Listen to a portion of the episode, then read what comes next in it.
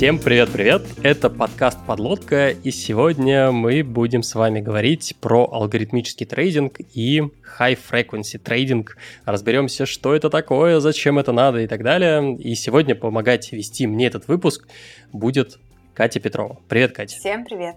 Да, кстати, хотел рассказать о том, что уже скоро, 26 июля, стартанет Android Crew, и там будут две замечательные темы. Первая из них — это лучшие практики Android-разработки, там и про тесты будут, и про перформанс, и про гид, там, в общем, будет про все подряд, лучшие практики.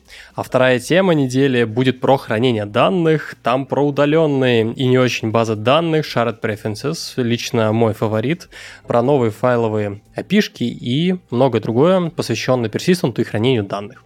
А, собственно, нашим любимым слушателям мы делаем приятную скидочку по промокоду подлодка Preferences. В описании, если что, посмотрите, если возникают вопросы, как правильно пишется промокод. Кстати, хотел еще похвастаться лично собственной запиленной фичой. Сделали оплату через иностранные карты. Так что если у вас по какой-то причине не работала до этого оплата через Юкассу, есть возможность оплатить через Stripe. Пользуйтесь на здоровье. А кто у нас в гостях? На самом деле, во время подготовки к выпуску я пересмотрел какое-то бесконечное количество статей про то, как зарабатывать на бинарных опционах и прочие, в общем, непонятные штуки. И в итоге пришел к мысли о том, что надо позвать кого-то серьезного, поближе непосредственно к серьезным финансовым рынкам. И в гостях у нас сегодня Сергей Слукин, руководитель отдела прямого доступа к рынкам и алгоритмической торговли в Финаме. Сергей, привет. Всем привет.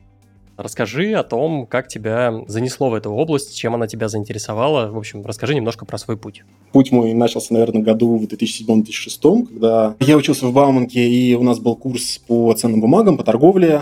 Меня это как-то очень заинтересовало, и ну, я начал эту тему достаточно там, серьезно изучать. А затем я в конце девятого года попал работать еще тогда на биржа РТС, она тогда еще существовала, то есть тогда было две биржи, соответственно, московской, ну, тогда не было московской биржи, была тогда ММВБ, на которой торговалась валюта, и была биржа РТС, на которой торговались в основном деривативы. Проработал там некоторое время, потом попал под объединение бирж, и уже там около пяти лет проработал на московской бирже, и затем меня позвали, собственно, там, в мое текущее место, в Финам, развивать именно направление для ХФТ, для алготрейдинга. То есть Финам это был исторический ритейловый брокер, и затем правлению пришла идея, почему бы нам не а, организовать еще и вот такое направление.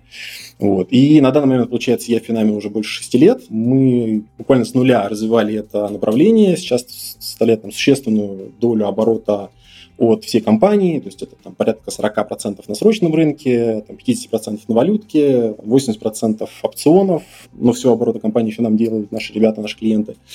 Поэтому, ну, я могу сказать, что, наверное, мы с командой гордимся тем, что сделали, и будем продолжать делать дальше. Слушай, это вообще интересная такая история. Мне почему-то всегда казалось, то, что основная деятельность брокера – это как раз комиссия за доступ к конкретным рынкам, и, собственно, это то, с чего а, брокер зарабатывает. А здесь, получается, прям такую значительная часть оборота компании занимает и вот именно непосредственно торговля ценными бумагами. Ну, не совсем так. Смотри, а вот этот, весь этот оборот, а его делают наши клиенты. То есть клиент приходит в Финам, mm. у него есть какая-то стратегия, какое-то понимание инфраструктуры, он говорит, что я хочу торговать э, там, алгоритмическую торговлю, хочу какие-то реализовать, ну, реализовать свои HFT-стратегии. А он приходит к брокеру, ну, то есть к нам, а мы даем ему всю необходимую инфраструктуру, даем а, операционную обвязку, то есть это комиссии, это какое-то фондирование. Ну, то есть а, клиент получает не какие-то части помощи для там, реализации своей стратегии, он получает все в комплексе. И ну, я могу сказать, что там, люди, которые приходили к нам с 2015 года на вот этот новый проект, ну, я не могу сказать, что какой-то из клиентов от нас ушел. То есть понятно, что у всех крупных клиентов есть несколько бакеров, но все клиенты, которые там, нам доверились, они до сих пор с нами. Я надеюсь, что так будет и дальше. То есть мы, да, мы зарабатываем именно на комиссиях, а то есть на торговых комиссиях, на комиссиях от фондирования. А естественно, что у нас есть свой, э, ну, свой трейдинговый деск, но это немножко там другая история. То есть я думаю, что сегодня мы вряд ли будем его касаться. Ну а перед тем, как мы стартанем уже выпуск, э, я надеюсь, то, что это будет уже постоянная рубрика, где мы визионируем вместе с Selectel. Мы берем новости, читаем ее, обсуждаем, закапываем ее, или это перспективные новости, смотрим, как она может отразиться на нашем будущем. Перспективы с пробоиной. Я сама только что придумала название под... от пробоины. Идеально, идеально. пробойно рано или поздно выйдет, ребят. Так вот, что, какая новость попала на наш редакторский стол, потому что мы уже серьезные такие обзорщики новостей. Собственно, сегодняшняя новость про некую компанию Fly Machine, которая подняла 21 миллион долларов для того, чтобы сделать платформу для онлайн-концертов. А могли бы алготрейдингом поднимать себе, а не стартапы делать. Все так. На самом деле 21 миллион не очень много, но с другой стороны просто задумайтесь. Вот, а, не знаю, уже было по ходу пандемии там концерты в Fortnite, которые собрали там, по 10 миллионов игроков и так далее. Короче, в разных вот таких вот играх, королевских битвах уже появляются концерты. Явно на это спрос есть. И, в общем, ребята, мне кажется, не зря тратят деньги. Кать, что скажешь? Закапываем технологии или перспективненько?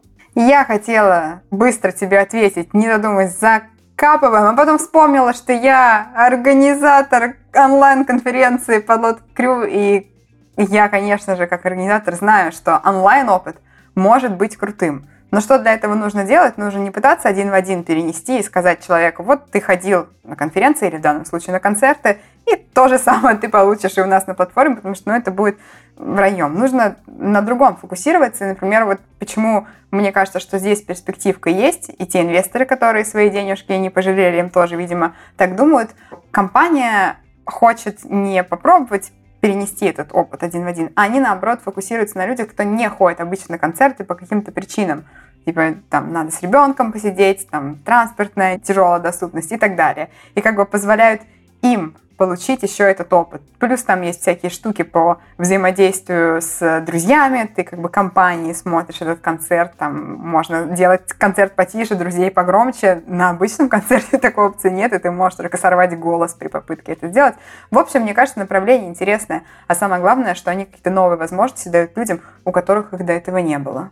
Вот ты говоришь по поводу того, что не хочется переносить языс. Вот а я человек простой. Я хотел бы перенести языс и про взаимодействие с друзьями и так далее. Короче, у меня просто идея. Я думаю, что ребята могли бы на те же самые 21 миллион долларов еще и вот это запилить. Это кресло, в котором ты можешь прийти на концерт Билли Айлиш и удаленно послэмиться с 15-летними девочками. Вот это, я считаю, то, что не хватает а, современной цифровой индустрии.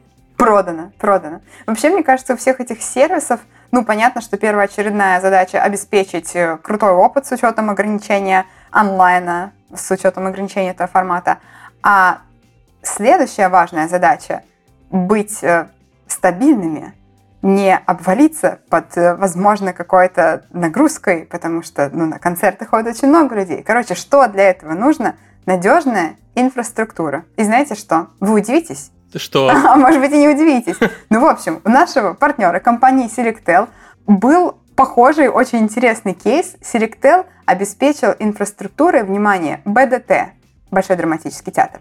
Вы бы могли подумать, как это все связано. А так, что БДТ прошлым летом делал постановки, внимание, Чехова и Пушкина, знаете где? В Майнкрафте. Вот. Selectel, Майнкрафт, БТТ. Вот светлое будущее уже наступило. Спасибо нашим партнерам за это.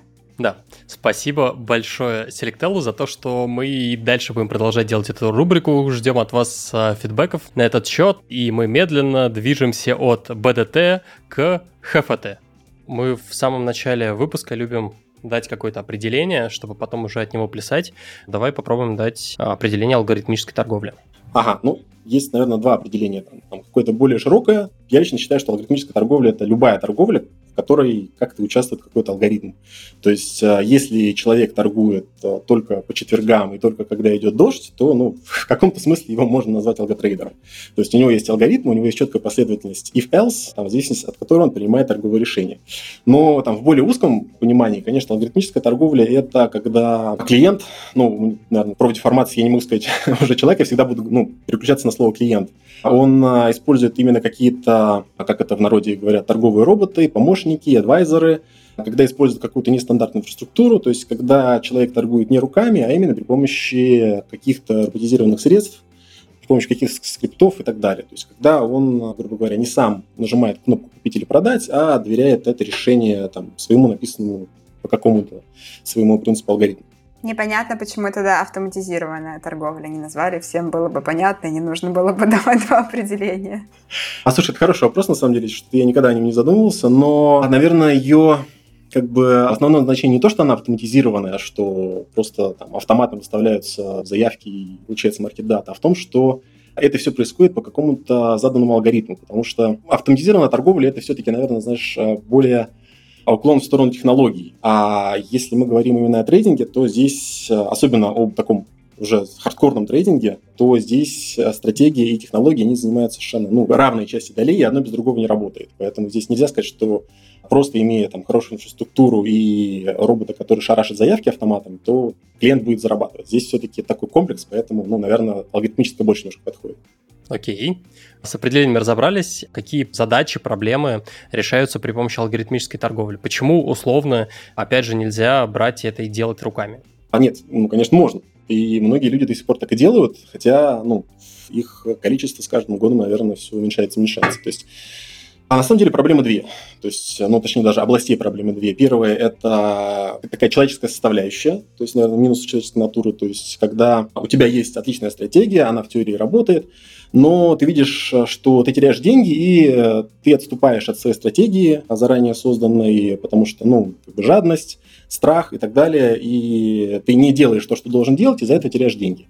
Вот. То есть, э, алгоритм, он как-то помогает тебе в этом плане реализовать именно то, что ты хочешь. То есть он будет делать то, что ты запрограммировал, и ничего другого. Ну, почти всегда так бывает. А, собственно, вторая часть – это технологическая. Она особенно имеет значение в последние годы, когда ну, население получило такой широкий доступ к инструментам и к биржам. То есть э, сейчас а, ну, даже мы в Финаме даем из российских рынков это московская биржа, это питерская биржа, это там, почти вся Америка, включая фьючерс э, на ЦНЕ.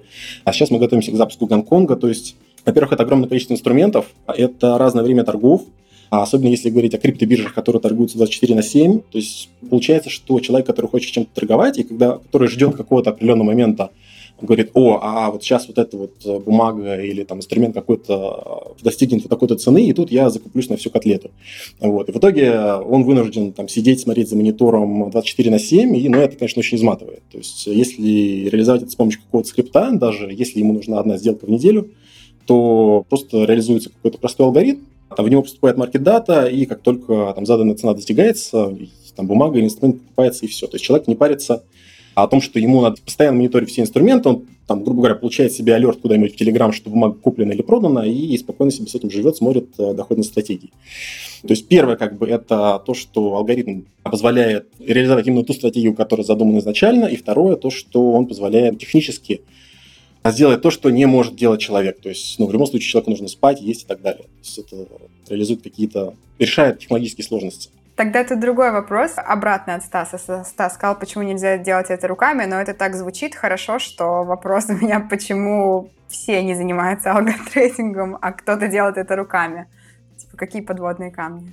Здесь подводных камней на самом деле очень много, но тем не менее, наверное, за последние 10 лет количество этих людей, оно выросло просто в геометрической прогрессии. То есть я помню, когда, ну, грубо говоря, даже такой не пример в количестве людей и в количестве заявок и сделок, которые совершаются алгоритмами, а просто пример ну, пример в качестве инфраструктуры. То есть, когда, допустим, биржи объединялись, МВБ и РТС это было в 2011 году, а у нас был зал на бирже, куда ставят клиенты сервера, чтобы быть поближе к бирже, и чтобы там быстрее их заявки сделки совершались, чтобы они быстрее получали маркет-дату.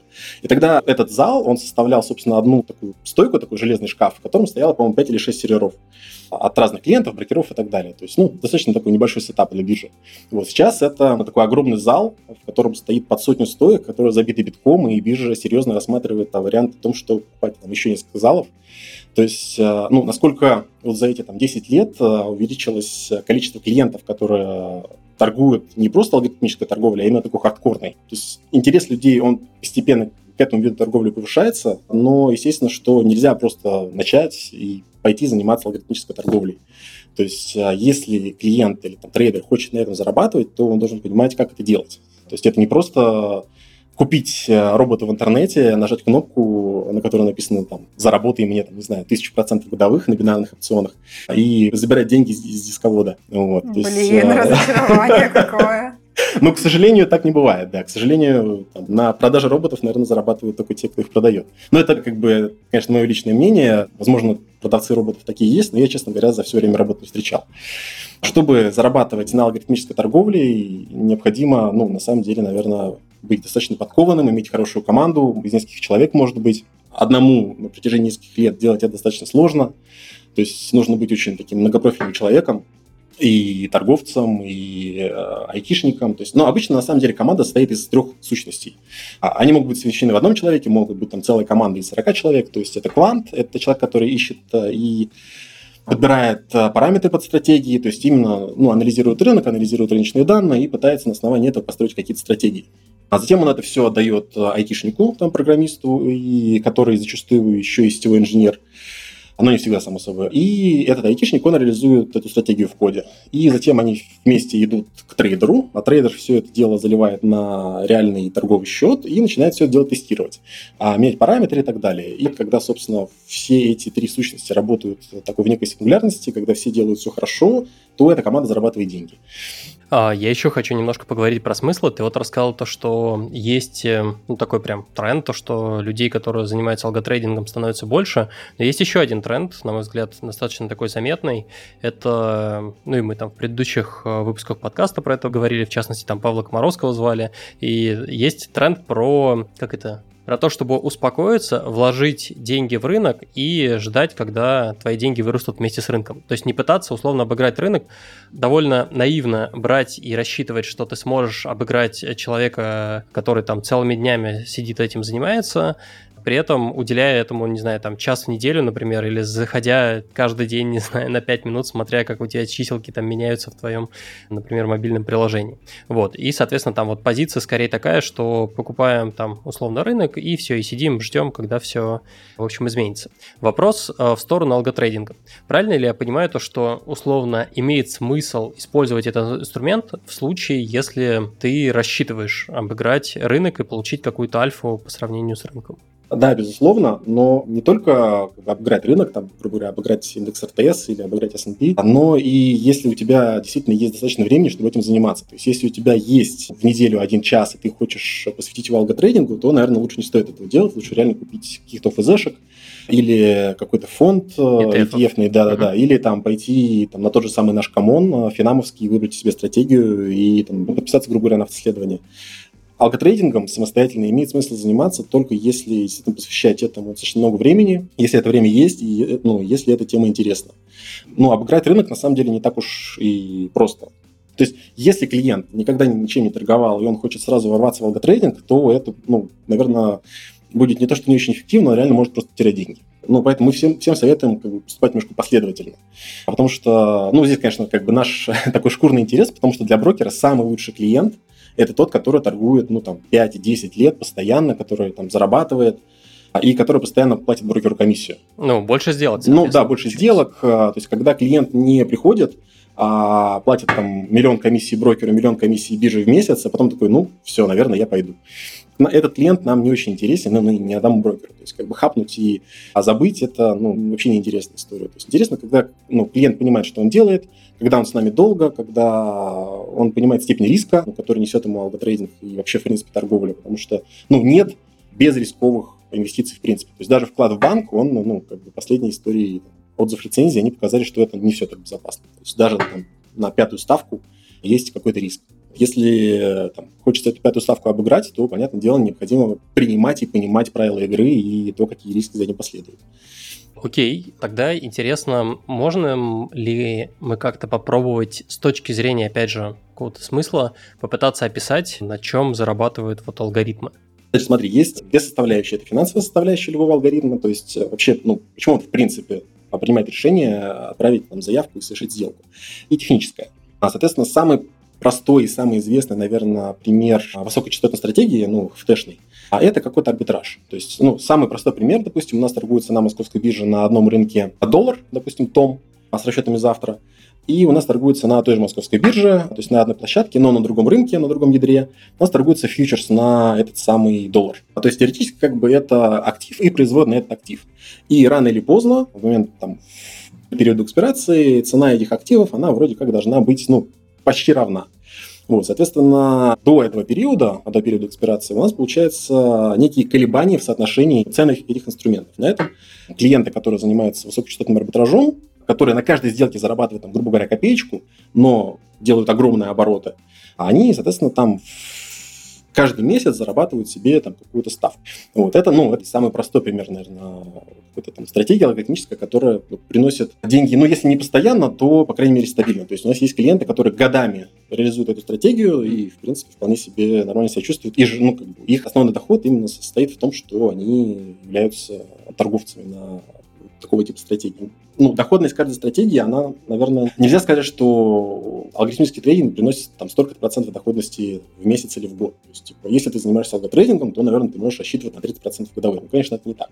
То есть все зависит от типа стратегии. И они совершенно разные. То есть у нас, ну, у нас огромное количество клиентов, и, наверное, очень редко, когда можно встретить, когда клиент торгует одно и то же, ну, одинаковым способом или одни и те же там, инструменты в одно и то же время. Это, то есть все стратегии, которые ну, реально зарабатывают стабильно, они все ну, похожи, но немножко разные. То есть есть, например, клиенты, точнее, ну, даже стратегии, там не только у нас, а и у других брокеров, которые торгуют один раз в год, но зарабатывают себе там, ну, под сотни процентов годовых. То есть э, это специальные стратегии на опционах, как рассчитаны на то, что придет какой-то опционный трейдер на большой деск э, с какого-то большого корпоратива нажмет не ту кнопку, перепутает бит с аском, перепутает там объем с ценой и вольет на рынок огромное количество денег, э, которые, ну, за счет там инфраструктуры вот эти быстрые трейдеры клиента, они себе их заберут.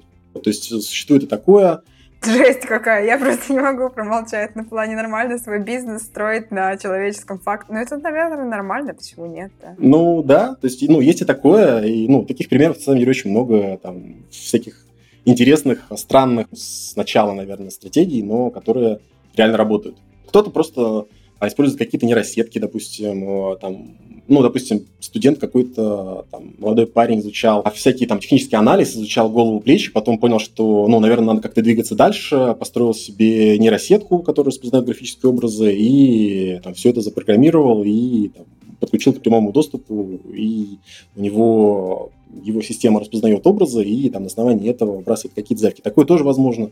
Вот, и такие люди тоже зарабатывают. А образы, он в смысле... На графике, да-да-да. Да. Кривую цены? Ну да, на кривой цены. Да. Понятно. Вот, то есть, ну, такое тоже возможно, хотя, конечно, и я, честно, просто лично не сторонник всех этих э, голов плеч в том варианте, в котором они описаны в книгах, конечно. Вот, но если использовать это в качестве какой-то там обучаемой нейросети, отличная история, то есть почему нет. Сколько будет стратегии зарабатывать, зависит от двух факторов. Первое – это то, как финансово описана стратегия, то есть почему она вообще должна зарабатывать.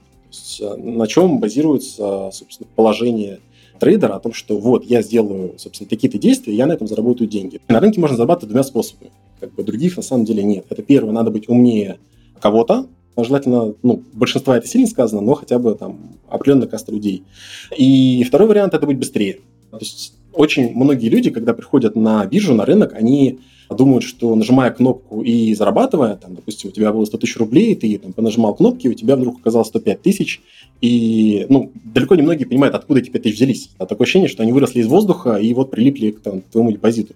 Но на самом деле эти 5 тысяч, они взялись с рынка от какого-то другого человека, который принял обратное решение, и, собственно, у него стало на 5 тысяч меньше. Поэтому это ты не играешь с рынком, ты всегда играешь с какой-то другой группой людей, с которой ты совершаешь сделку, и если ты выигрываешь, то они проигрывают. И надо понимать, что на рынок все приходят не проигрывать, на рынок все приходят зарабатывать.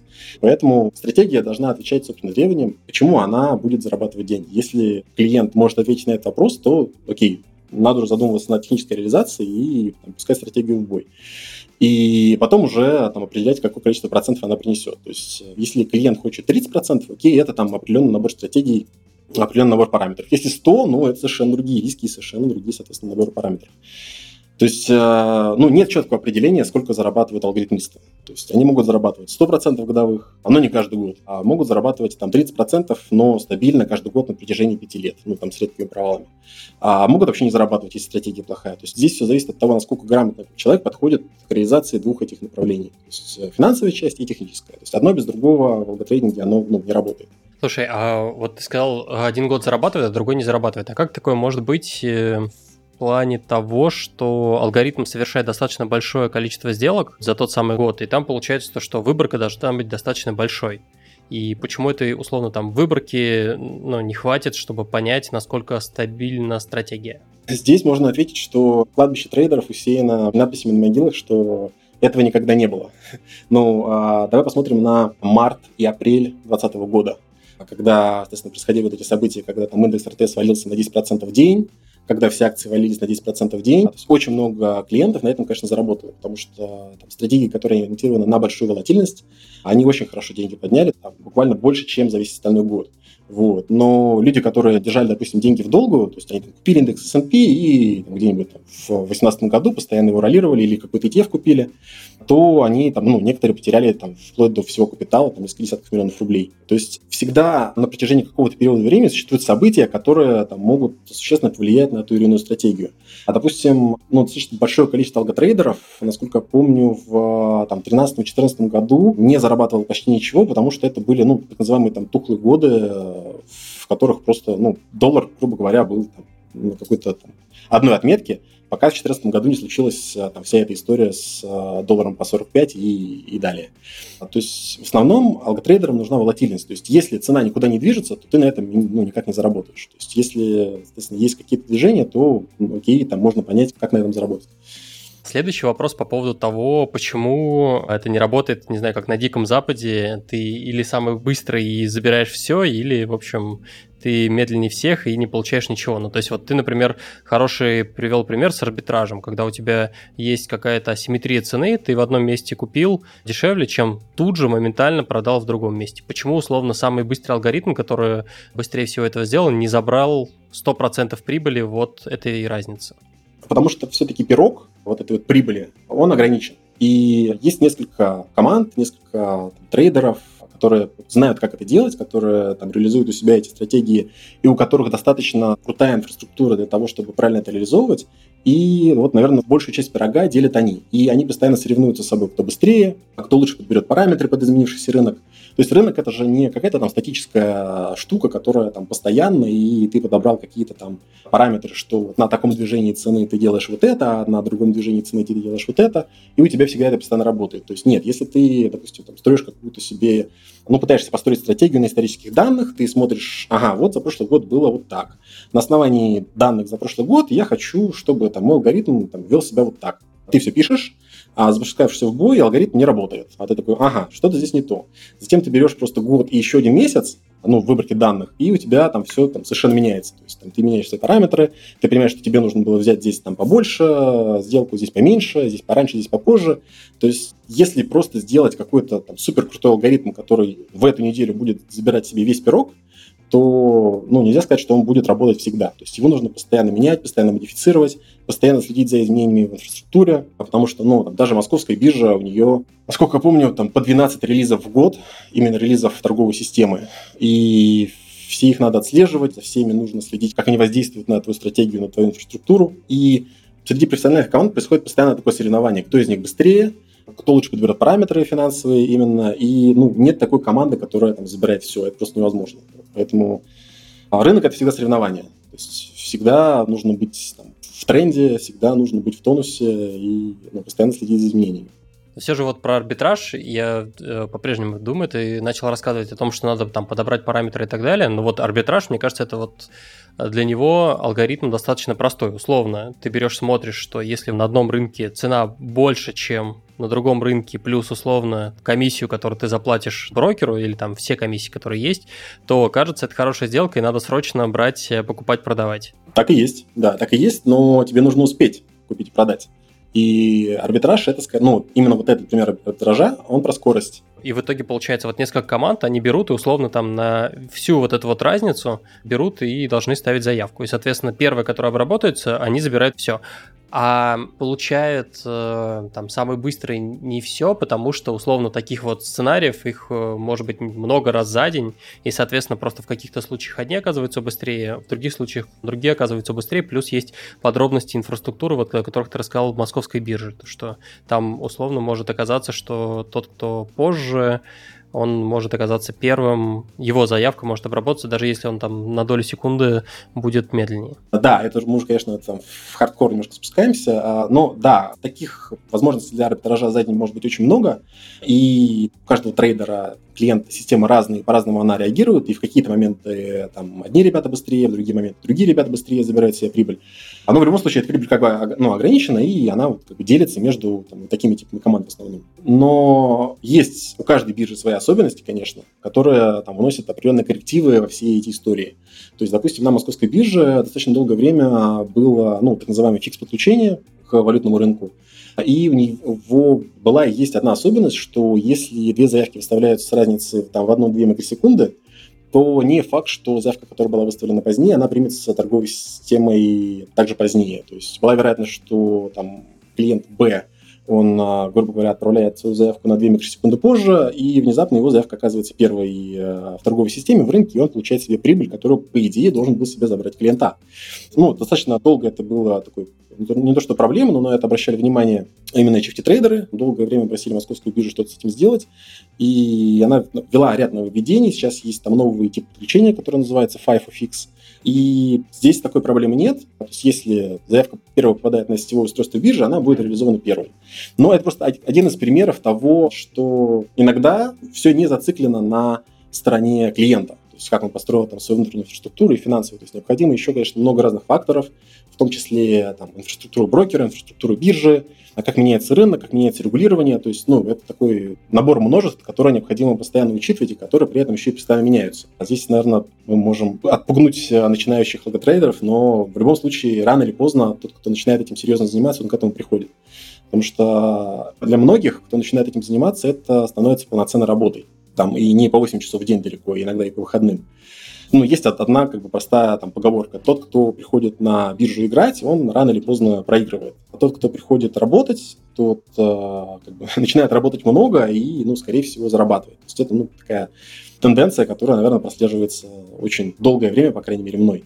То есть люди, которые подходят к этому профессионально, которые тратят на это много времени и усилий, которые собирают себе хорошую профессиональную команду, они в основном зарабатывают долго, стабильно и живут именно с рынка ну, в умах очень многих людей, которые смотрят на рынок, а, есть такая идея, что... Что пришел в да, казино. пришел в казино, и сейчас я срублю бабла по-быстрому, там вот эти три семерки, что все это легко, кто торгует на бирже, вообще любой может торговать на бирже и любой может зарабатывать. Конечно, да, любой может зарабатывать, если он будет работать при этом, если он поймет, как вообще все это работает и почему стоимость опциона меняется, почему стоимость акций может меняться и так далее. Но я как бы ну, ничего не имею против людей, которые приходят на биржу поиграть, конечно, потому что это кровь вот этого рынка, но надо давать себе отчет, что если ты пришел на биржу как в казино, то будь готов э, там, все свои деньги потерять. Вот. А если ты хочешь там, стабильно зарабатывать, то, ну, пожалуйста, изучи вопрос э, там, перед тем, как брать максимальное плечо и закупаться на всю котлету и начинать торговать какими-то там серьезными инструментами типа деривативов, опционов и фьючерсов. Давай тогда, наверное, последний вопрос э, в этой части, в части смыслов, это про роль брокера. Правильно ли я понимаю, что Основная роль брокера здесь это предоставить какие-то мощности, на которых, соответственно, разворачиваются алгоритмы уже там конечных клиентов брокера. Ну, я бы сказал, что это одна из ролей брокера. Но основная роль брокера – это сделать так, чтобы клиенту было комфортно торговать, и чтобы клиент, э, грубо говоря, вообще не парился по инфраструктуре, комиссиям и так далее. То есть Допустим, что мы даем клиенту, когда он к нам приходит? Если мы берем там среднестатистического HFT клиента, у которого уже есть команда, который в принципе, уже знает, что на рынке делать, у кого-то есть стратегия, есть понимание инфраструктуры, хотя бы примерная, то, как она должна быть реализована. То есть э, мы даем а, всю инфраструктуру для тестирования, то есть ну, тестовые полигоны московской биржи и питерской, какие-то данные, то есть если клиенту нужны данные, то он заходит на наш сайт, выбирает инструмент, качает их, делает какой-то backtest. То есть они достаточно грубые, ну, то есть там нет э, микросекундных тиков, конечно, но в любом случае для тестирования первоначальных стратегий этого достаточно. То есть инфраструктура, данные, а затем очень важно, что брокер понимал бизнес клиента, то есть что клиент делает и как он зарабатывает. То есть если мы, грубо говоря, предложим а, там, алготрейдеру, ХФТшнику стандартные комиссии, которые у нас есть на сайте, которому мы даем по дефолту, ну, обычным клиентам, которые приходят торговать, допустим, ФЗшками, то, естественно, он разорится там, за там, 2 часа. Потому что то количество сделок, которые они делают на тех комиссиях, которые мы даем базовым клиентам, оно ну, абсолютно не принесет им никакой прибыли. То есть, естественно, брокер должен поставить такую комиссию, которая позволит и брокеру зарабатывать, и там, платить комиссию бирже, и при этом, чтобы клиент оставался в плюсе. И это, наверное, опять же, там, понимание бизнеса клиента, когда брокер дает какие-то особые условия по рискам или дает ему торговать инструментами, которые недоступны обычным клиентам. То есть, допустим, дает какие-то доп. плечи, доп. фондирование, когда брокер дает клиенту управление, ну не то что управление, а в нагрузку к деньгам клиента дает свои деньги, то есть так называемое фондирование, которые позволяют там, тем же самым арбитражерам ну, при не сильно увеличенном уровне риска зарабатывать там, в разы больше. А брокер, соответственно, зарабатывает на том, что он, по сути, дает клиенту кредит. То есть Брокер это ну, не только какая-то там, знаешь, штекер, в который клиент приходит и включается и начинает там платить э, нам и, и бирже. Это все-таки такой, ну, больше, наверное, коробочный сервис, по крайней мере, мы стараемся так делать. Это ААС, это алготрейдинг as a сервис. Ну, типа того, да-да-да. Кстати, хороший пример, реально. Вот. То есть мы стараемся закрыть все боли клиента, чтобы он к нам пришел, говорит, ребят, вот э, я делаю то-то, то-то, ну, без раскрытия, конечно, своих каких-то там параметров, стратегии и так далее – Говорит, я хочу то-то, то-то, что вы можете мне предложить, вот там другие брокера дают мне вот это, а там, если у вас вот это, может быть, что-то еще есть. И мы даем клиенту такое уже готовое решение, на основании которого он работает э, там, достаточно долгое время, пока не происходят какие-то изменения там, у нас, у клиента или у биржи, которые мы тоже оптимизируем. То есть, ну, опять же, работа брокера – это такая динамическая структура, когда мы постоянно ищем лучшие решения для всех типов клиентов. Есть клиенты, для которых алготрейдинг – это там, он заходит на сайт Комона, ищет себе стратегию там, кого-то из наших управляющих, говорит, окей, я подписываюсь, все, на этом его, собственно, действия закончены, там, за него все торгуют. А другие клиенты приходят, говорят, слушайте, мы вот тут э, разработали пару стратегий на Плисе, ну, это то, что FPGA называется, и как бы нам ее подключить к московской бирже. Вот, а это тоже, ну, там целая отдельная история, у биржи куча ограничений по этому поводу. А то есть, ну, клиенты разные, у клиентов разные потребности, и там роль брокера в том, чтобы каждому клиенту дать именно то, что этому клиенту нужно, и при этом создать все условия, чтобы этот клиент зарабатывал, зарабатывал долго. Потому что, ну, опять же, чем дольше клиент торгует, тем больше брокер получит комиссии. Вот. И там, тем больше у нас будет у всех зарплат. Окей. Так, ну что, я, я предлагаю тогда начать закапываться уже в подробности, собственно, алгоритмического трейдинга. Тут, наверное, хочется пройти такой вот путь условно от э, того, как бы с чего начинают новички, какие алгоритмы получаются у них, и условно там уже к ХВТ-трейдерам, которые, соответственно, торгуют много, долго, для которых это становится основной работой. Ну и, собственно, я предлагаю начать с новичков как раз. Сергей, вот с чего начинают новички, что они вообще используют для того, чтобы писать алгоритмы, как выглядит их алгоритм, алгоритмы, не знаю, про что обычно их начальные стратегии и так далее. А ну, если мы говорим про там, условно новичков, конечно, которые торгуют на той же московской бирже, потому что, ну, давайте мы ее возьмем, потому что с ней, наверное, проще всего будет, и она, ну, русскому клиенту наиболее знакома, наиболее понятна. То есть клиент приходит, понимает, что ему недостаточно торговли руками, что он хочет как-то все это дело оптимизировать, алгоритмизировать, а начинает что-то искать, а так как 70% рынка российского терминалов это клик, именно торговых терминалов, то есть этот терминал есть у всех брокеров абсолютно, то есть э, придя, наверное, к любому брокеру, клиент э, получит там, бесплатно или там, в пользование за 100 рублей этот терминал, то все начинают оптимизировать свои стратегии именно под вот этот терминал. То есть там есть встроенный язык Lua, есть там куча примеров в интернете и там, учебников по этому Lua, как написать простейший скрипт. Он очень несложный. Клиент э, там либо себе кого-то там ищет какого-то там условного программиста, скриптописателя, который реализует ему стратегию, и на самом деле спрос на таких людей достаточно высок. То есть к нам достаточно часто приходят клиенты, говорят, у меня есть такое-то ТЗ, напишите мне какой-то вот за меня алгоритм, чтобы он мне все делал. Мы говорим, что ну, как бы, брокер таким не очень занимается, ну, это как бы такая юридическая история, что мы не хотим нести ответственность за там, сделки клиента, что, пожалуйста, приходите к нам с готовой стратегией, мы вам все остальное обеспечим. То есть э, клиент там либо кого-то находит, либо сам пишет стратегию, а в НАЛО ее встраивает в Quick, и у него начинается вот такая как бы торговля уже можно назвать ее алгоритмической, уже у него там на основании каких-то там его собственных идей, а у него происходит выставление заявок. Вот, это, наверное, такой первый уровень, но на самом деле я знаю очень много примеров людей, которые начинали, там, опять же, лет 10 назад с а, вот этого пресловутого лоа, и которые сейчас закопались в такие дали, что ну, это одни из самых серьезных ребят на рынке сейчас именно с точки зрения инфраструктуры.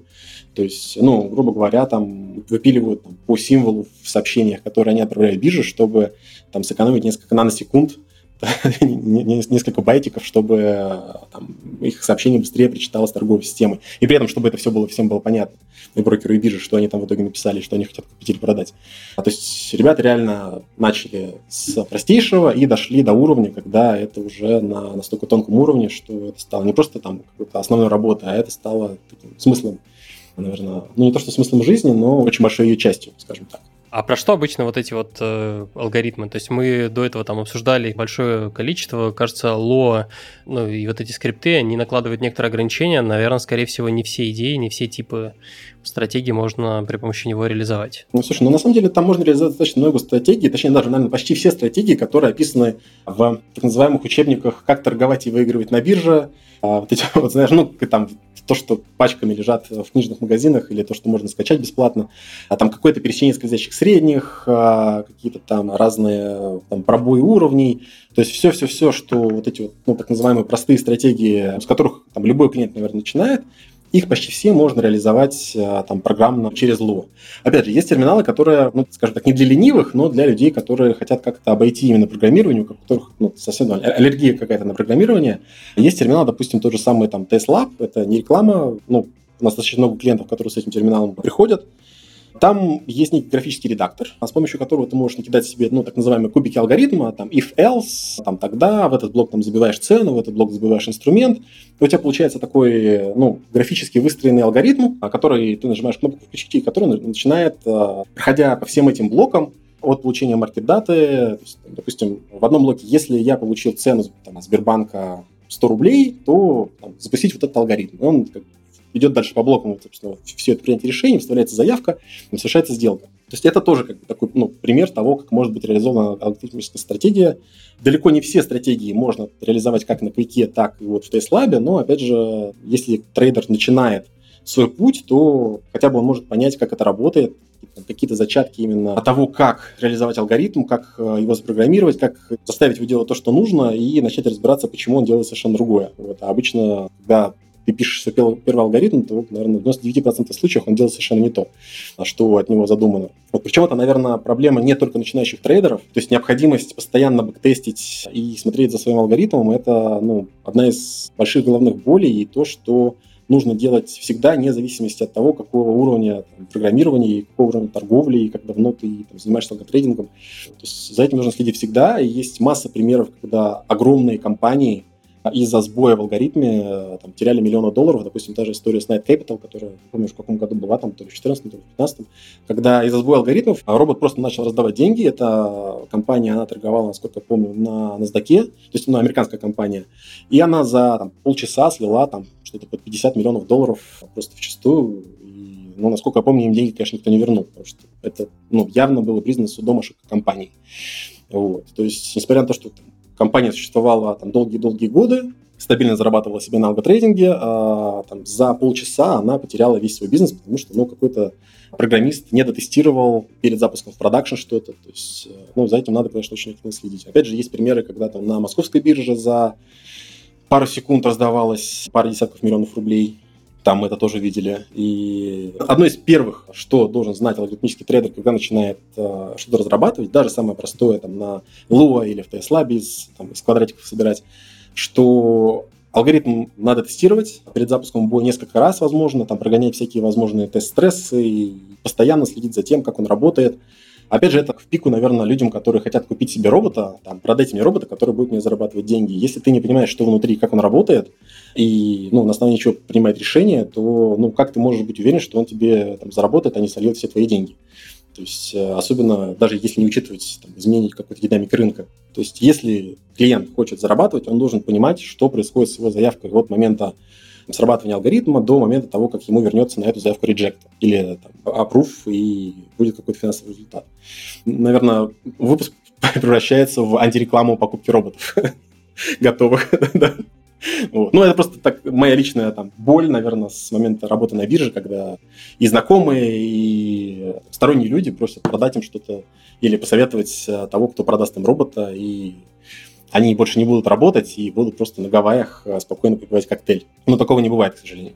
У меня вопрос возник по ходу твоего рассказа. Ты вот когда упоминала вот эти вот книжки с базовыми стратегиями, потом эти сервисы Zero Code, где ты можешь легко накликивать себе алгоритмы, у меня сформировалось такое впечатление, что изначальный вот порог входа вот в первую часть, он такой довольно низкий, И можно ли сказать, что чем больше становится таких алготрейдеров с базовыми стратегиями, которые имплементированы, тем быстрее эти стратегии устаревают? Тем меньше становится алготрейдеров.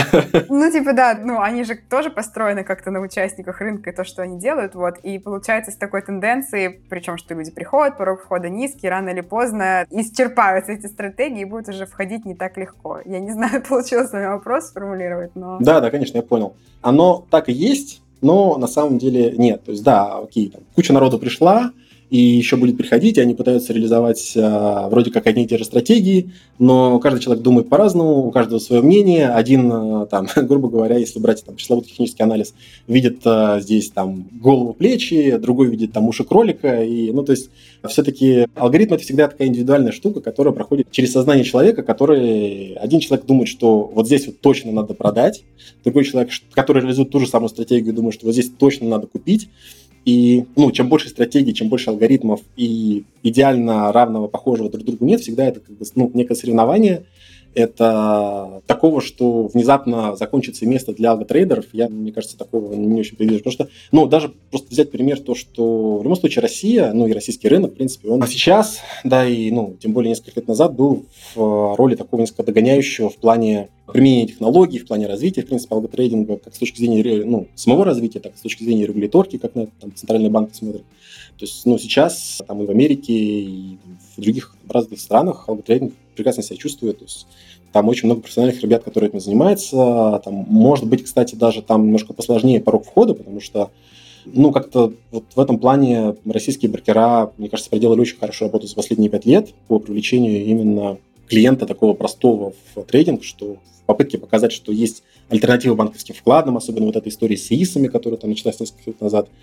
Ну, это тот, тот же самый пример, как а, вот если вы берете какое-то банковское приложение в России, оно там будет гораздо круче, чем там в Америке или там, ну, в Израиле или где-то еще, или там на Кипре, ну, где это вообще в принципе не развивается. То есть наши приложения для банков, они ну, реально одни из лучших в мире. И в этом плане то, что делает там московские биржи и российские брокера по привлечению именно клиентов э, в торговлю, по обучению их, потому что ну, очень важное как бы, значение имеет обучение. То есть если брокер приходит клиент, и он просто дает торговать, это, конечно, хорошо, но еще лучше и ну, даже необходимо, чтобы брокер давал понимание клиенту, чем он торгует, чем это ему грозит и ну, как вообще весь этот рынок устроен. То есть у нас на самом деле есть вот как бы здание, в котором работают ну, сотрудники, грубо говоря, да, в Москве есть отдельное здание, где учебный центр, куда там, до ковида, грубо говоря, приходили клиенты и обучались. Сейчас все, естественно, в онлайне, и у многих брокеров есть то же самое.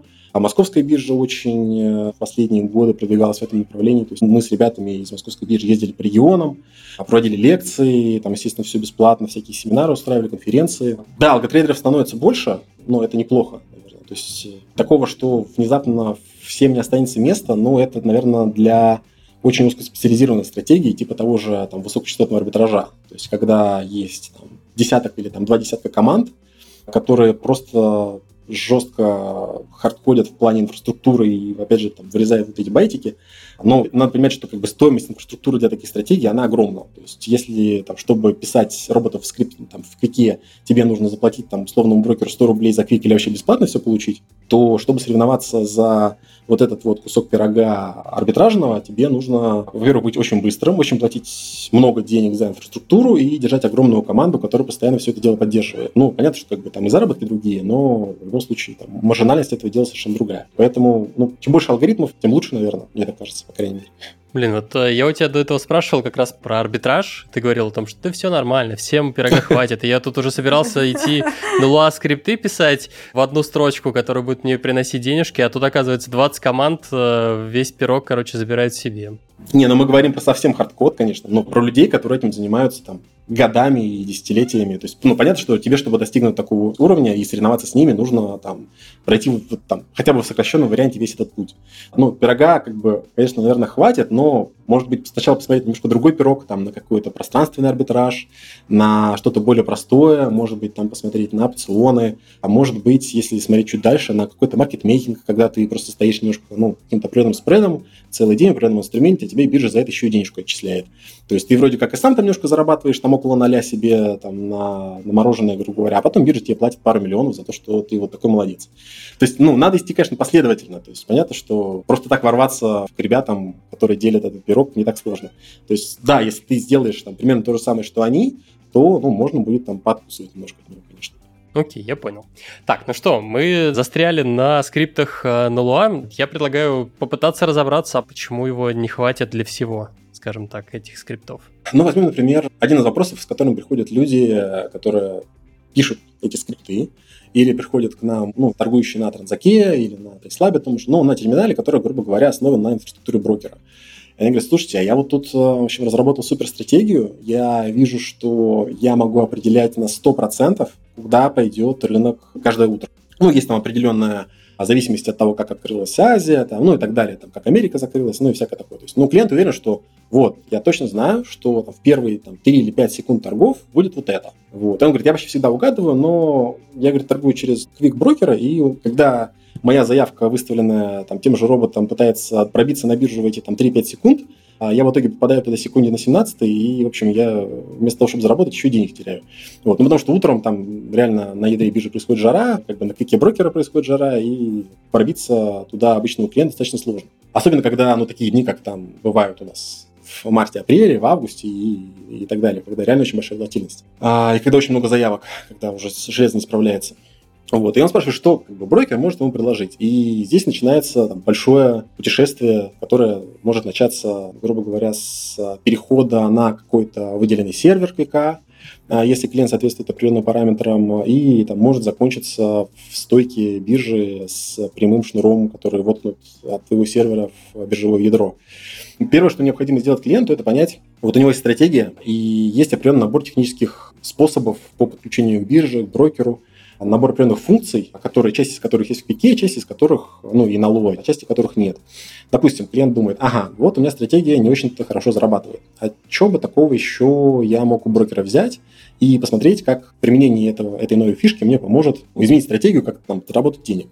Окей, я могу у него просить, допустим, стакан всех сделок в анонимном режиме. Это в лой есть. Я могу его анализировать и какие-то там свои решения поменять на основе этого. Но я бы хотел еще получать все заявки вообще в анонимном режиме, которые там на биржу поступают. То есть там того стакана, который, ну, там, биржевого стакана с покупками и продажами глубиной там 20 или 50 мне не хватает. Я хочу анализировать стакан поглубже, и я хочу анализировать вообще все заявки, которые там на биржу льются. И в какие такого нет, конечно, само собой, потому что он просто ляжет.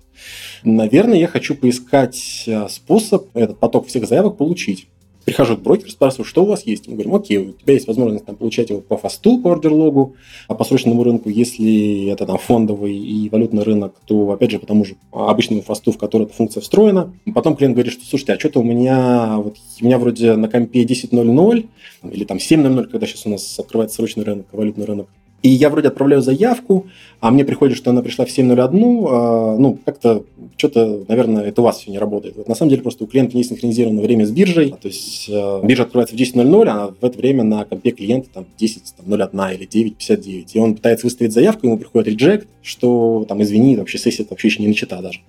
То есть клиент должен посмотреть как бы, ну, свысока на свою стратегию, оценить, наверное, весь набор инструментов, э, который может дать брокер и биржа, посмотреть, как он может применить каждый из этих элементов к своей стратегии и там, потестировать, может, она заиграет новыми красками какими-то. И там, те стратегии, которые он откинул как бесполезные, а при применении каких-то там новых а, технологий, они могут, ну, на самом деле, приносить прибыль. Вот. Или если, допустим, ты просто своего написанного робота а перемещаешь из, э, ну, допустим, в Теслабе есть такая опция, опять возвращаясь к нему, но это, опять же, не реклама, просто как пример, потому что он достаточно известный.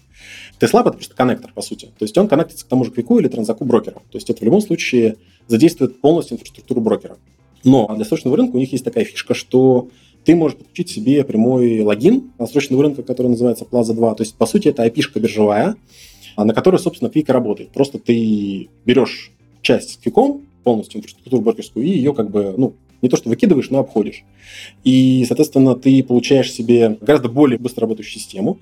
У тебя там каждые 10 миллисекунд тебе приходят пачки данных, вместо того, чтобы приходить себе как-то в разнобой, потому что ну, Quick себе их принимает, потом распространяет клиентам и так далее. То есть помимо этого ты еще берешь и ставишь это куда-нибудь на виртуалку в локацию брокера, у тебя все работает быстрее, веселее, и, может быть, ты там, ну, твоя торговля утром, она позволяет там, зарабатывать побольше. Если стратегия не зарабатывает, то надо просто взять и посмотреть. Может быть, просто вы не так ее готовите. То есть, может быть, надо как-то применить там, немножко другие технологии. Может быть, немножко переплатить за инфраструктуру, но ее оптимизировать так, чтобы она приносила деньги. То есть, э, да, Quick – это начальный уровень, но потом клиент смотрит, что либо он зарабатывает мало, либо понимает, что он может зарабатывать больше, изучает вопрос и ну, приходит к брокеру уже за какими-то там новыми решениями.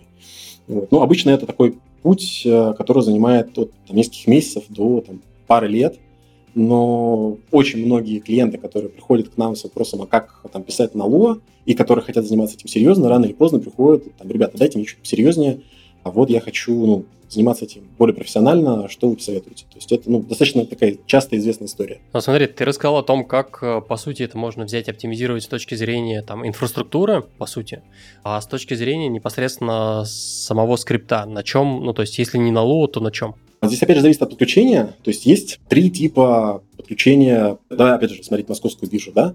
То есть первый тип – это через терминалы брокера. То есть, опять же, можно Lua, можно там в TSLab квадратиками, можно где-то еще, там LiveTrade'ом, чем угодно. А второе – это API именно самого брокера. То есть, допустим, у нас есть, ну, конкретно у Финама есть Transaq, к нему есть API-шка, а мы даем клиенту, он сам как-то там ее оптимизирует, внедряет себе и торгует. То есть это немножко там повыше уровень, там побольше возможностей, но в любом случае это все завязано на брокерской инфраструктуре. И есть третий уровень, это, соответственно, уже когда клиент берет API-шки самой биржи. Вот это когда уже он использует брокерские терминалы и там, пусть брокерские API только для мониторинга, то есть смотрит, что у него все хорошо или там плохо, но все общение с биржей происходит напрямую. То есть не задействуя инфраструктуру брокера вообще. Но этим типом клиентов там непосредственно я и ребята из команды и занимаемся. То есть э, клиенты, которые понимают, что они могут э, там, общаться с биржей напрямую, ну, технически, инфраструктурно, а понимают, как это делать, почему это, им это нужно, и почему без этого их стратегии вообще не работают. Допустим, ну, ни один арбитражер не может работать через Quick или там, через Транзак или ну, даже через запишку транзака, которая там, может быть работает быстрее. Ну, есть не то чтобы четкое, но там разграничение там, или соответствие стратегия или тип стратегии, инфраструктура. То есть арбитраж, иди в коллокацию. Ну, какая-то покупка ФЗшек, окей, это можно делать через Quick. Ты хочешь торговать какими-то корзинами бумаг на Америке, ну, допустим, там, ты хочешь торговать одновременно 200-300 бумаг, и при этом еще перекрываться как-то Гонконгом, там, допустим, Алибаба торгуется там, торгуется здесь, а вроде как все это дело далеко, вот иногда цены разные, то тебе, в принципе, вполне может хватить API брокера, и ну, ты вполне можешь себе нормально это зарабатывать. Естественно, что ну, руками 200 бумаг ты не поторгуешь, это уже понятно, что ты должен как-то это дело оптимизировать именно через какие-то программные решения. То есть есть там некий набор библиотек, допустим, опять же, не реклама, есть ребята из StockSharp, которые предлагают э, там более-менее готовые решения именно для клиентов, которые хотят попробовать себя в прямом доступе, то есть использовать прямые биржевые логины, у них написаны библиотеки на шапе, по-моему, и на плюсах тоже, которые там при небольшом допиле позволяют клиенту достаточно быстро запуститься в бой, посмотреть, как это работает. Но эти библиотеки, они про транспортный слой, про то, как да, это условно да. брать Окей, а вот интересно про именно часть какую-то больше про стратегии. Есть ли тоже какие-то, может быть, готовые решения, чтобы можно было, я не знаю, вот ты рассказывал про простейшие mm-hmm. стратегии вот из книжек или там в свободном доступе, которые лежат. Соответственно, кажется, они как минимум нужны всем новичкам. Раз это нужно, так вот в принципе, в софте происходит, появляется сразу же библиотека, mm-hmm. чтобы это можно было бы делать быстро, там, дешево, условно, там, две строчки. Такое бывает? Ну да, безусловно, конечно, такое бывает. Это в основном бывает для Python, но начинают многие люди, на самом деле, с гораздо более простого, это там, с Excel. То есть э, ты берешь, выкачиваешь себе данные за год с Финама или там, покупаешь их у биржи, или берешь в любом другом месте, там, экспортируешь их в Excel, э, начинаешь как-то разбираться, подбирать параметры. Ну, это реально там, примеры того, как многие люди начинают. Потом они понимают, что что-то как-то ну, для какого-то там нормального анализа им этого не хватает, начинают изучать Python, есть уже какие-то там библиотеки в зависимости от цели клиента, допустим, там, для анализа там, временных рядов или там, для построения нейросеток каких-то. То есть, ну, если мы говорим о каком-то более-менее там, серьезном анализе, то, конечно, это Python. И более того, на специалистов по Python достаточно большой спрос в компаниях, которые занимаются профессиональным трейдингом. То есть, ну, грубо говоря, там, пару лет назад, ну, может даже год назад а, к ним приходило несколько ребят из крупных компаний, которые себе искали прогеров. И они искали себе джуна на достаточно высокую там, зарплату, там, ну, в районе там, 150 200 тысяч джуна на питоне, вот, которого они были готовы обучать. У них были собственные библиотеки, естественно, там полностью закрытые, только там, для внутреннего использования. Они готовы были обучать, и, грубо говоря, чтобы этот человек на них долгое время работал. То есть, если есть желание заниматься именно аналитикой маркет-даты для торговли, то это питон и ну, любой квант, вот то, что мы говорили вначале, то, что есть три сущности, любой квант должен знать питон 100%, конечно. Может быть, у меня ложное такое представление, но в любой непонятной ситуации, когда, ну, то есть вначале алгоритм пишется на питоне, mm. там, условно, Питон достаточно удобен как раз тем, что там, собственно, есть батарейки и так далее, и почти вообще под все mm-hmm. подряд, и можно все писать, и, в общем, все, все уже готово. Но потом, когда вопрос касается именно прям оптимизации ускорения, часто а, как-то из угла выходят а, плюсы уже, и, соответственно, алгоритм переписывается на них, не знаю, как вот в алготрейдинге также происходит или нет? Абсолютно точно самое. То есть иногда это путь, там, поиск стратегии оптимизации на питоне, затем э, путь Sharp, потому что, опять же, есть там, ну, доступные в интернете готовые библиотеки, э, достаточно uh-huh. дешевые, а затем это оптимизация на плюсах. Если ну, чего-то не хватает, клиент понимает, что что-то надо как-то подоптимизироваться.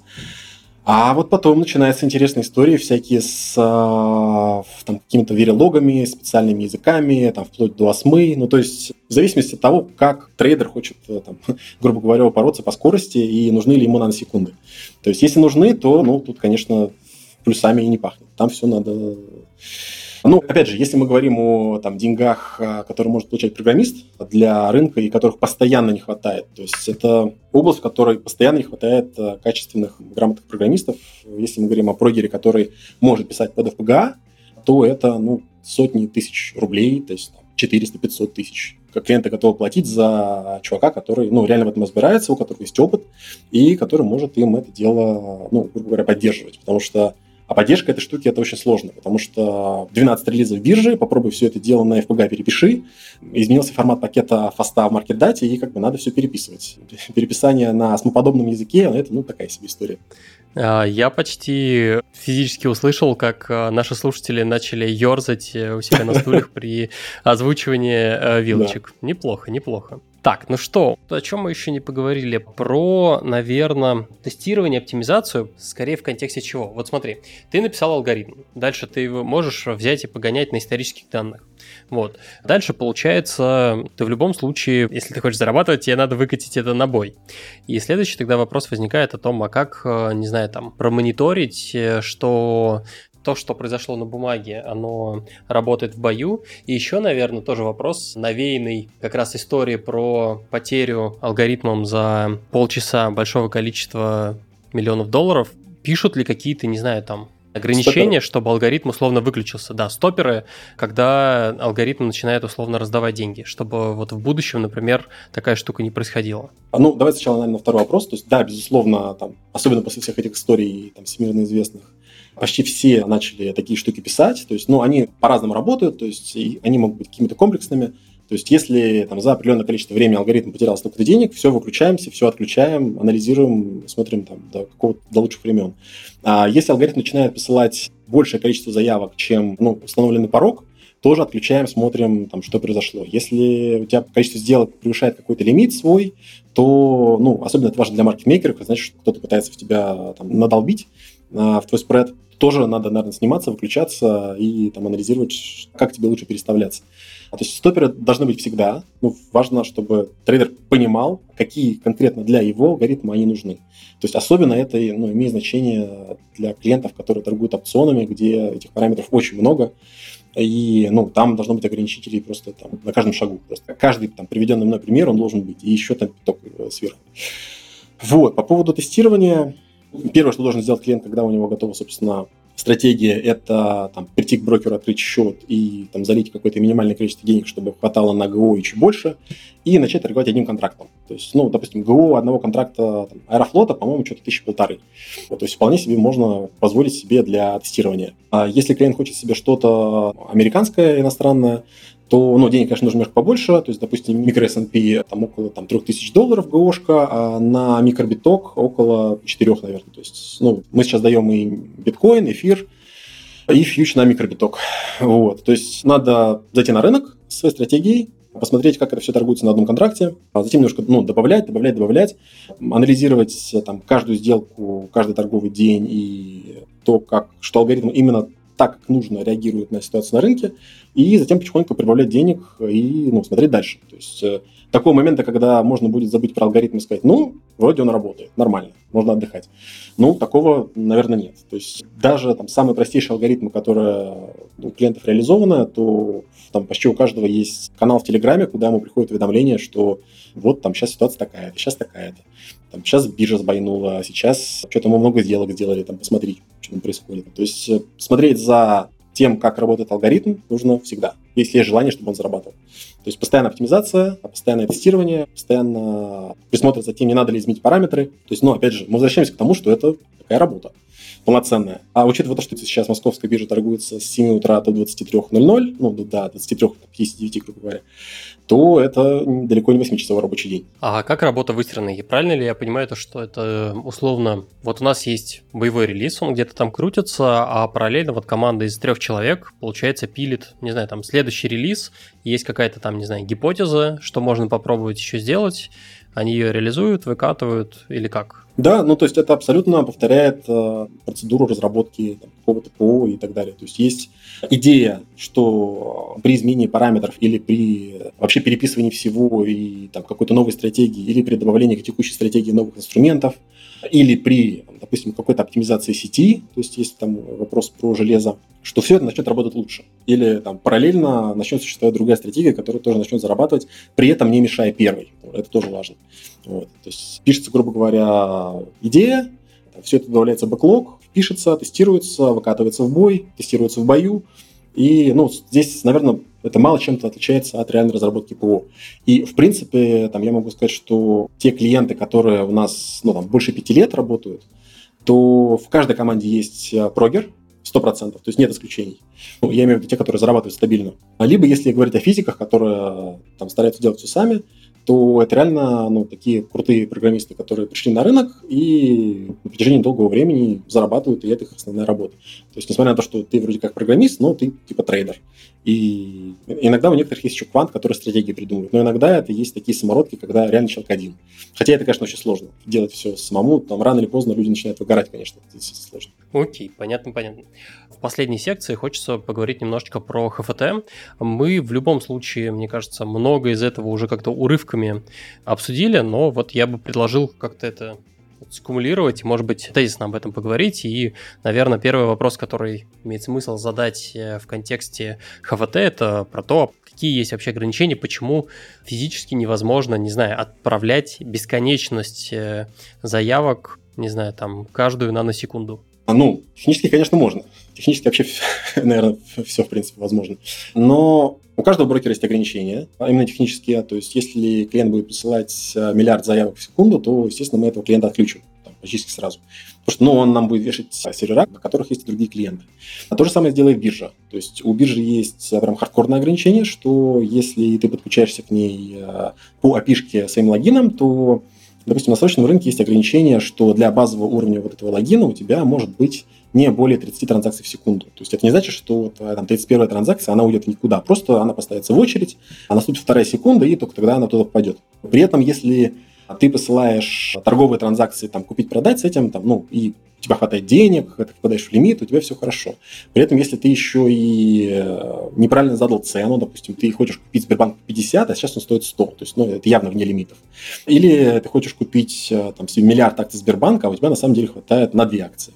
Вот. А биржа на это тоже очень нехорошо смотрит, то есть она это интерпретирует, как будто клиент начинает спамить ее заявками, которые не имеют никакого отношения к реальным торгам. И если клиент достаточно долго это делает, то есть если, допустим, в день у него больше 2000 таких транзакций, то биржа начинает достаточно сурово штрафовать за такие истории. То есть там были клиенты, которые платили там миллион рублей в месяц за такие штрафы. Вот. Ну, естественно, потом, когда они видели чек, они очень быстро оптимизировали свои, свои алгоритмы. Особенно эта история, она а актуально, по-моему, года три назад биржа ввела такие ограничения на фондовом и валютном рынке, московской биржи, что это назывался у нее дополнительный комиссионный сбор для гиперактивных торговых автоматов. То есть если, опять же, там количество заявок клиента превышает 2000 в день, и у этих сделок есть определенные параметры, то есть они попадают в цены, они попадают в лимит, не хватает денег клиенту, ну, там достаточно много, там целый список этих ошибок, которые могут быть, то клиенты могут так хорошо зачаржить. И, насколько помню, там, по-моему, был лимит 300 тысяч в день.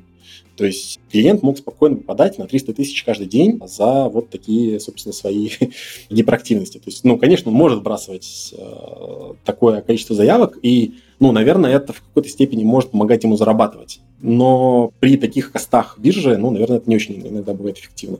Поэтому, ну, мы вот здесь возвращаемся опять к вопросу про оптимизацию. Да, то есть есть ограничение, что ты не можешь бросать кучу заявок. А второе, то, что ты должен выбирать инфраструктуру, которая будет позволять тебе это делать. То есть, допустим, если ты будешь пытаться вбрасывать даже больше 100 заявок в секунду в квике, то ну, это будет там крайне сложно. У тебя все это будет в длиннющей очереди, и где-нибудь там к концу второй минуты она, может быть, рассосется. Ну, если я имею в виду как бы, активный рынок какой-то. Если ты стоишь э, своим серваком в дата-центре биржи, и у тебя есть прямой линк, наверное, 100 заявок в секунду для тебя это не такая большая проблема. А, то есть, ну, если тебе нужно скажем так, грубо спамить или ну, посылать там много операций по многим бумагам, допустим, ты хочешь торговать там всеми бумагами московской биржи одновременно, то ну, тебе нужно понимать, что ты за это должен инфраструктурно платить. То есть ты должен стать себе в центре, ты должен купить себе много логинов, должен подключить себе хороший линк. То есть ограничения – это, ну, опять же, деньги, цены на инфраструктуру, которую ты должен отдавать каждый месяц. Так, ну и, наверное, ограничения, соответственно, на уровне алгоритмов. Получается то, что ты банально, твой алгоритм, получив сигнал от биржи, он не может слишком быстро тоже принять какое-то решение и там, соответственно, выставить заявки. То есть просто банальная работа алгоритмом по принятию решений. А, да, но это уже на самом деле ограничения, которые перемещаются на сторону клиента. Да, оптимизация алгоритма с точки зрения, там, анализ, как он анализирует данные, как принимает решения, она там, ну, конечно, важна. Это одно из самых важных, наверное, параметров оптимизации. То есть нужно оптимизировать там внешние какие-то параметры, то есть как работает брокер, а как работает биржа, инфраструктура, как там, что происходит с заявкой, грубо говоря, когда она уходит с твоей сетевой карточки или там с твоего компа. Но при этом нужно понимать, что то, что работает у тебя, оно тоже может работать не всегда хорошо. Допустим, там ну, были примеры клиентов, которые, опять же, стояли очень близко к бирже, у которых там было все хорошо с точки зрения инфраструктуры внешней, но они жаловались на то, что им приходит э, market data, и заявка выплевывается только там через 10 секунд. То есть это, ну, это какое-то космическое время для такого типа инфраструктуры. Вот. Потом а, в итоге мы с ними разбирали, разбирали, там смотрели там темпы нашего оборудования, там темпы, там, когда заявка на биржу пришла. И в итоге оказалось, что у них просто алгоритм а, начинал перед тем, как отправить заявку, он начинал читать весь лог за предыдущий день. И, в общем, это занимало там кучу времени, и в итоге они там, ну, какое-то время теряли деньги. Потом они это исправили, и все стало хорошо. То есть, да, необходимо всегда заниматься оптимизацией двух частей. Это, собственно, оптимизация части на своей как бы вотчине и оптимизация того, что у тебя происходит вокруг тебя. Окей. Еще есть вопрос. Замечательно, мы оптимизируем, оптимизируем. Ну, понятно, что каждая условно дополнительная оптимизация будет тебе приносить э, все меньше и меньше там value. Мне кажется, это в абсолютно любой области, там условно, чем больше усилий приложено, там каждый следующий процент. Да, да, да, да, да, да.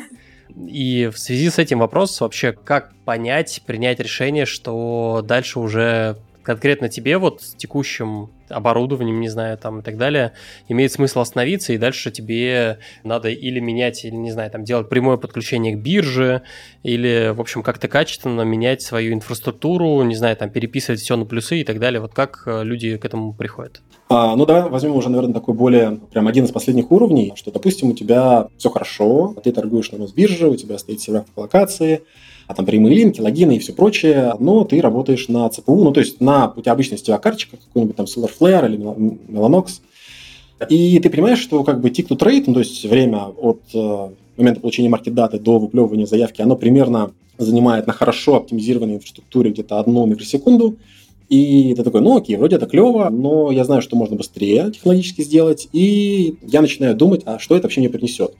То есть, ну, обычно, как бы, самый простой пример, клиенты просто берут э, там, какой-то ордерлог э, биржи за какое-то время по какому-то рынку и начинают э, смотреть, вот, типа, в этом ордерлоге я знаю, где были мои заявки, а что было бы, если бы моя заявка там, пришла на полмикросекунды или там, на там, 900 на секунд быстрее?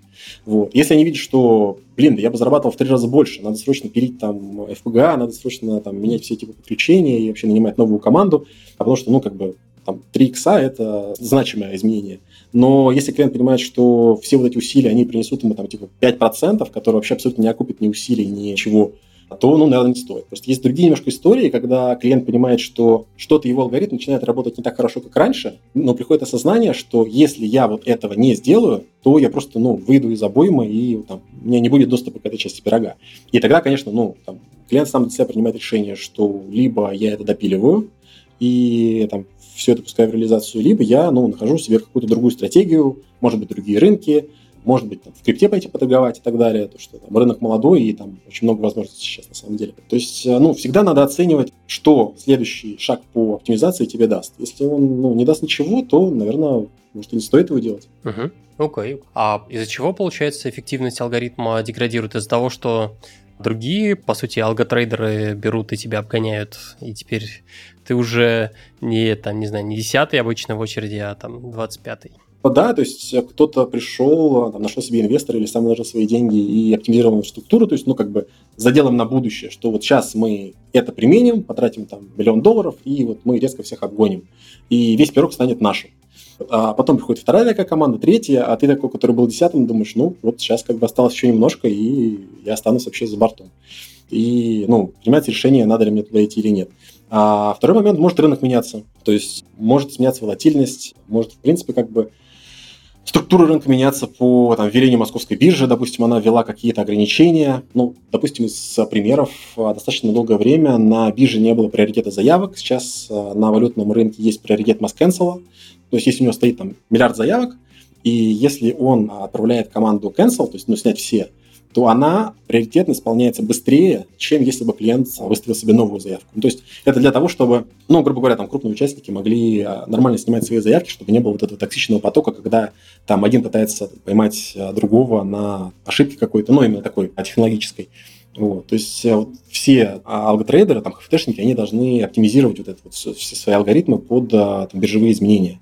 А опять же, у московской биржи изменений там, достаточно много, и ну, без работы, я имею в виду, ну, если в команде есть программисты, то он постоянно при деле, постоянно пишет какие-то релизы, пишет какие-то новые стратегии, пишет какие-то там доработки, чтобы это вообще все работало, ну, вот, и так далее. То есть это, ну, для прогера это достаточно большой пласт работы, конечно. Прям как Алиса в стране точно, чудес, чтобы да. стоять на месте, надо бежать э, для того, чтобы точно, двигаться точно. вперед, надо бежать еще быстрее. Да, но мы озвучивали вилки зарплат, поэтому как бы, это же не просто так.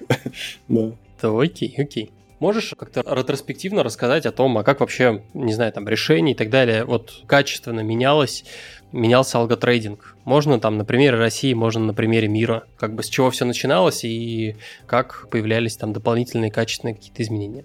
Ну, давай попробуем его вкратце рассказать. То есть, на самом деле, как бы история изменения алготрейдинга – это история изменения технологий в алготрейдинге. То есть, опять же, возвращаясь на 10 лет назад, когда принципе, было там те самые пресловутые пять серваков, а стояли на бирже, то ну, сейчас это там целые залы. То есть, если возникает какая-то технология новая, или биржа вводит какой-то новый там протокол подключения, то клиенты вокруг него некоторое время ходят, посмотрят, ага, вот появилась такая новая штука, что будет, если, опять же, возвращаясь к оптимизации, что будет, если я вот эту новую технологию себе там внедрю в свою стратегию. Все таки окей, ага, если я вот немножко изменю стратегию и применю себе еще эту новую технологию, я начну зарабатывать в 10 раз больше. И ну, вот этим принципом, наверное, можно описать эволюцию российского и, в принципе, алготрейдинга вообще. То есть, э, если там брать западные какие-то истории, то, ну, наверняка там известная история про то, как одна телеком-компания бурила себе дырку в горе, через которую прокидывала кабель между Чикаго и Нью-Йорком. И потом просто входила и продавала этот кабель э, инвесткомпаниям за бешеные тысячи э, ну, просто чтобы компании могли быстро получать данные с Чикагской биржи и, собственно, использовать это для торговли на Нью-Йорк и наоборот. И там у этих компаний, которые покупали этот кабель, у них не было вопросов, сколько платить за вот это решение. У них было там один из вопросов, можно ли мы выкупим все, то есть, ну, всю квоту на этот кабель, или там сделайте, пожалуйста, цену там в пять раз дороже, чтобы количество участников, которое там, в этом кабеле было, оно было минимальное. Вот. То есть а, при развитии технологий, при появлении каких-то новых возможностей, а, это всегда ну, влияет на трейдинг. То есть, когда у клиентов была возможность только торговать через клик-брокера, ну, все пытались как-то оптимизировать это через ло. Потом стали появляться новые терминалы, потом биржа стала предоставлять прямой доступ. Сначала были SQL-ные логины, там, в 2010-2009 году на RTS, потом появилась вот эта вот, там, Plaza 2, новые протоколы специальные бинарные для того, чтобы быстрее заявки выставлять, там, без какой-то вспомогательной информации, которая нужна только брокеру. То есть при появлении новых технологий, новых возможностей, это в любом случае влияет на там, алготрейдеров. Опять же, новое веяние в железе. Ну, первые, наверное, покупатели нового железа с точки зрения там, какого-то всего оборудования или новых серваков с новыми крутыми процами. Одни из первых покупателей, которые везут это, собственно, за границы, пока в России этого там ничего еще нет – это в том числе и компании трейдинговые, которые пытаются все это дело себе сразу забрать и протестировать, понять, как это там им поможет и так далее. То есть история развития алготрейдинга – это история развития там, технологий, наверное. И попытки интегрировать свои финансовые решения в эти технологии с помощью этого заработать денег. Так, ну что, напоследок традиционный, наверное, вопрос ко всем гостям подлодки, это про то, что если заинтересовала тема вообще, как э, в эту тему зайти, что почитать, может быть, где можно вопрос задать и так далее. Вот ссылочками поделись. А ну, смотри, на самом деле, опять же, у нас есть два направления, то есть это техническое и финансовое. А с точки зрения финансового, наверное, я бы рекомендовал, во-первых, есть масса финансовых книг, там, типа финансовые рынки, ну, всякая такая штука. Они примерно об одном и том же, на самом деле. Но есть э, одна книга, которую я бы, наверное, советовал всем. Она достаточно большая, в ней собрано очень много всего, то есть там и облигации, и корпоративные финансы, и, там, и ну, описание того вообще, как инструменты работают, там, вплоть до опционов, там, как там работает формула Black-Scholes и так далее. То есть если говорить про финансы, то ну, моя, наверное, любимая книга, это там, она так называется «Принцип корпоративных финансов». Она вот такая толстенная, я потом дам на нее ссылочку. Она доступна в России, она есть на русском языке а там уже какое-то там пятое или шестое издание. То есть, ну, прочитав ее, человек, в принципе, будет иметь ну, более чем общее, а, скорее даже такое уже ну, достаточно серьезное представление о том, как работает рынок, чем инструменты отличаются друг от друга и вообще там, почему, в принципе, на них цена меняется. Это как бы очень важно понимать. Вот. А с точки зрения технологий, то я бы, наверное, для начала просто зашел на сайт Московской биржи, посмотрел там, в технологический сектор и посмотрел, какие, в принципе, типы подключений к московской бирже бывают. И после прочтения вот этой вот книги, которая по финансам, постарался бы понять, как реализация той или иной схемы подключения влияет на ну, вот, торговлю теми инструментами, о которых мы там, грубо говоря, только что прочитали. То есть это вот, наверное, самый-самый базовый вариант. Потом, естественно, я возьму там маркет-дату брокера или биржи по определенным инструментам и начну применять те знания, те формулы, которые там я почерпнул из книжки, и применять их к тем схемам подключения. И вот тут уже, собственно, если человек это зацепит, то закрутится, завертится и так далее. То есть я бы на самом деле не хотел давать какие-то, знаешь, там, ну, сложные ссылки на какой-то хардкор сразу на там, библиотеки и что-то еще. То есть, ну, если человек хочет торговать, то первое, с чего он должен начать, это, наверное, финансовая часть.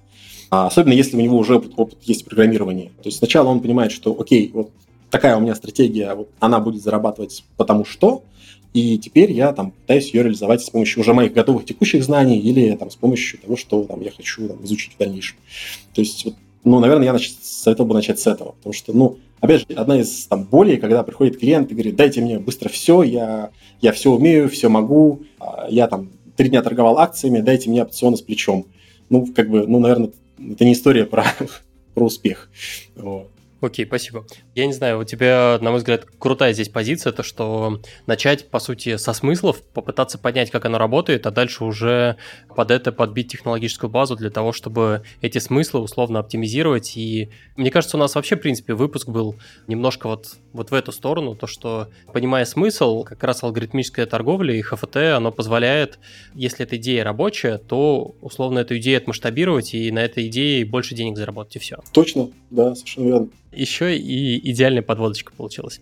Что, пора тогда подводить черту. О чем мы сегодня поговорили? Ну, собственно, в первой части у нас было длинное обсуждение про смыслы, про то вообще, как это работает, определение там далее, про то, что на самом деле алгоритмическая торговля это все-таки попытка опередить рынок, вот, про то, что брокер предоставляет, соответственно, для этого. А после этого перешли уже и непосредственно к такой там технической части, к непосредственно алгоритмам, на чем их пишут, про инфраструктуру и так далее. Ну и такая финальная заключительная часть. А, поговорили про ХФТ, про ограничения и про то, какими способами эти ограничения можно снимать.